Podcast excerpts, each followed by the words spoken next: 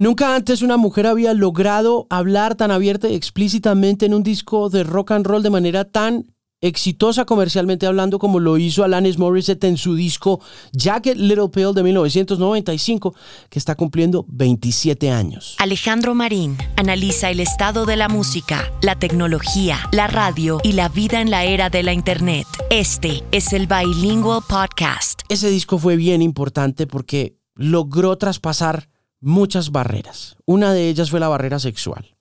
Otra de ellas fue la barrera idiomática porque este disco fue número uno en muchas partes del mundo gracias a una canción que decía dos cosas que nunca antes se habían dicho o por lo menos que nunca antes habíamos escuchado así fuera censuradas en una radio.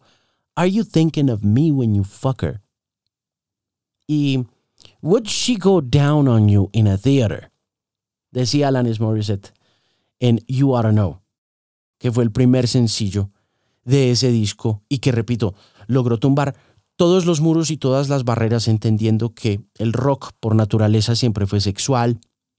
Las relaciones que se mencionaban en la mayoría de las canciones eran ilegales, prohibidas o muy tóxicas, pero sobre todo que todas habían sido emprendidas por hombres y que se les había permitido esa licencia de traficar con el sexo como este punto neurálgico de la cultura y de la música después de la Segunda Guerra Mundial. Lo cierto es que nunca antes una mujer le había hecho un reclamo de estos a un hombre en una canción, pero además de eso, nunca antes habíamos los hombres terminado cantando una canción que le hacía ese tipo de reclamos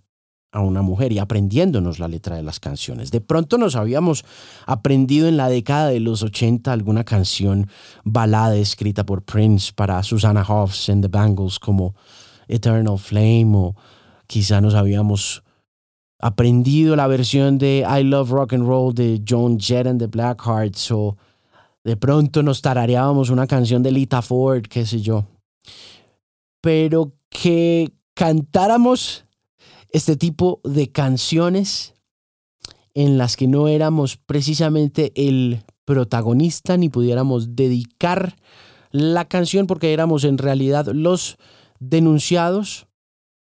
Había solamente pasado una vez y había pasado con Jagged Little Pill de Alanis Morissette. Alanis comenzó su carrera en los 80 como actriz joven en Canadá. Estuvo en varias series de televisión, y fue medianamente exitosa hasta que apareció el fenómeno de las cantantes de centros comerciales, particularmente de Tiffany en los Estados Unidos. Un modelo que ella y sus managers o sus papás, o si eran los dos, no recuerdo muy bien, intentaron emular nuevamente con mediano éxito hasta que a la vuelta de la década de los 80 apareció Vanilla Ice. Y ella terminó abriéndole los shows a Vanilla Ice en Canadá. Por esa época Vanilla Ice se había hecho muy exitoso, cogiendo una canción de Queen y de David Bowie que se llamaba Under Pressure y convirtiéndola en una pegajosa canción de rap llamada Ice Ice Baby. De manera que la música de Alanis Morissette no es que fuera la más atractiva para el purismo y para la gente que apreciaba el rock y sobre todo con la llegada del rock alternativo no pintaba que Alanis Morissette fuera a convertirse en esta figura emblemática, pero eso fue precisamente lo que pasó. Alanis produce este disco que genera esta canción poderosísima que es You Oughta Know y que tiene varias utilizaciones de la palabra fuck que finalmente terminan siendo censuradas, pero muy infructuosamente porque ya fuera que uno viera el video en MTV o escuchara la canción en la radio, uno sabía de lo que estaba hablando Alanis Morissette. Es decir, dejar el silencio no evitaba que dejara de existir el concepto o la idea de la que estaba hablando Alanis Morissette. Pero ese mensaje no solamente se quedó ahí, hubo canciones muy importantes y una de ellas puntualmente que siento yo que es la mejor canción de ese disco, aunque el disco entero es precioso, es eh, Hand in My Pocket. Hand in My Pocket es para mí la canción más importante de ese disco porque si bien todos los sencillos lograron ese cometido de ponernos a hombres mujeres y personas de distintos sexos a cantar una misma canción. Hand in My Pocket era este grito desesperado, pero también muy lleno de alivio de una generación que había vivido musicalmente en la desesperanza luego de la aparición del grunge de Seattle y obviamente luego de la muerte de Kurt Cobain de Nirvana en 1994. El Jagged Little Pill aparece en 1995 y Hand in My Pocket se convierte en un himno que podíamos cantarnos a viva voz, hombres, mujeres, niños, niñas, gente trans de todo tipo. Esa canción, al igual que Ironic y que You Learn, constituyeron un legado de música indiscutible y uno de los álbumes más importantes de la historia de la música contemporánea hechos por una mujer con la ayuda de músicos muy importantes. Más adelante, en la gira, Taylor Hawkins, quien se convertiría en el baterista de los Foo Fighters, y también Flea en el bajo, acompañando a Alanis en la producción de ese Jagged Little Pill. Cuando la revista Rolling Stone puso a Alanis Morissette en la portada, recuerdo que el titular era Angry White Female, una mujer blanca, enfurecida. Pero el álbum de Alanis, como ya les conté, iba mucho más allá de ese encasillamiento histérico y le daba un poder de denuncia que nunca antes una mujer había ejercido de manera tan contundente a través de la música. Sin embargo, el tradicionalismo periodístico de la época se dedicó a averiguar un chisme puntual que tenía que ver con quién era el tipo al que le estaba cantando estas canciones en You Wanna Know. Y nunca se supo en realidad ella nunca confirmó, pero siempre se especuló que el susodicho era Dave Coulier, de Full House.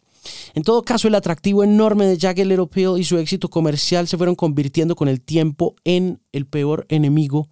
del disco, sobre todo a manos del feminismo, que fue haciendo piezas, ensayos y conversaciones alrededor de cuál era el papel verdadero que jugaba la mujer en este disco que parecía liberarla. Una socióloga llamada Kristen Schill escribió en 2003 un ensayo llamado A Little Too Ironic, en el que decía que Jagged Little Pill de Alanis Morissette utilizaba todos los elementos del movimiento Riot Girl con un propósito que no era necesariamente el empoderamiento, sino la venta de CDs.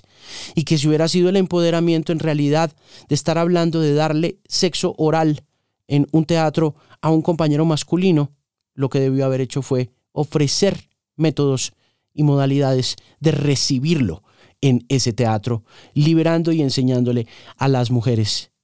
formas de placer real.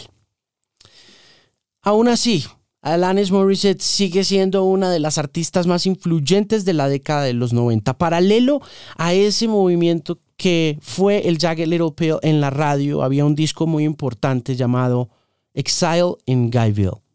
de una chica llamada Liz Fair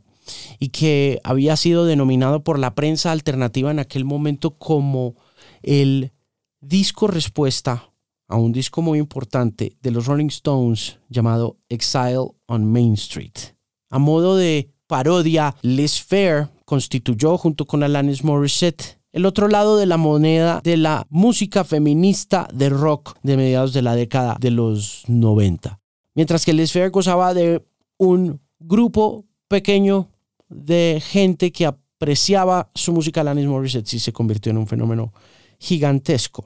Pero Liz Fair no se salió con la suya tampoco, porque Liz Fair más adelante hizo un disco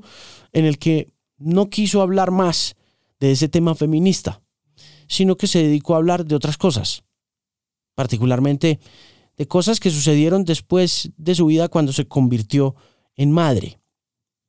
Y eso la prensa nunca se lo criticó, porque había también un picante en aquellas observaciones explícitas que estaban haciendo estas mujeres sobre los hombres, que llamaban muchísimo la atención y se convertían en parte del atractivo que llevaba a la gente a consumir el disco a través de los artículos que se estaban publicando en revistas como Rolling Stone o como Spin. Era importante que el morbo que producía hablar de estas actividades sexuales y que fuera una mujer que lo hiciera y que lo utilizara con rock and roll, pues produjera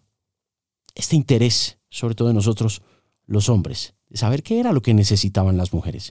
y por qué nos gustaba ese rock and roll también. Eso fue muy importante.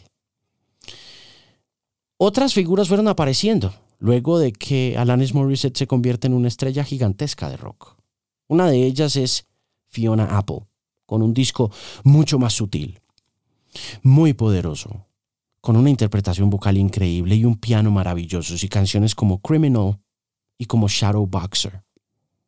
Criminal es esta canción que viene acompañada de un video dirigido por Mark Romanek, quien había dirigido a Michael y a Janet Jackson en el video más caro de la historia de los 90 que fue Scream,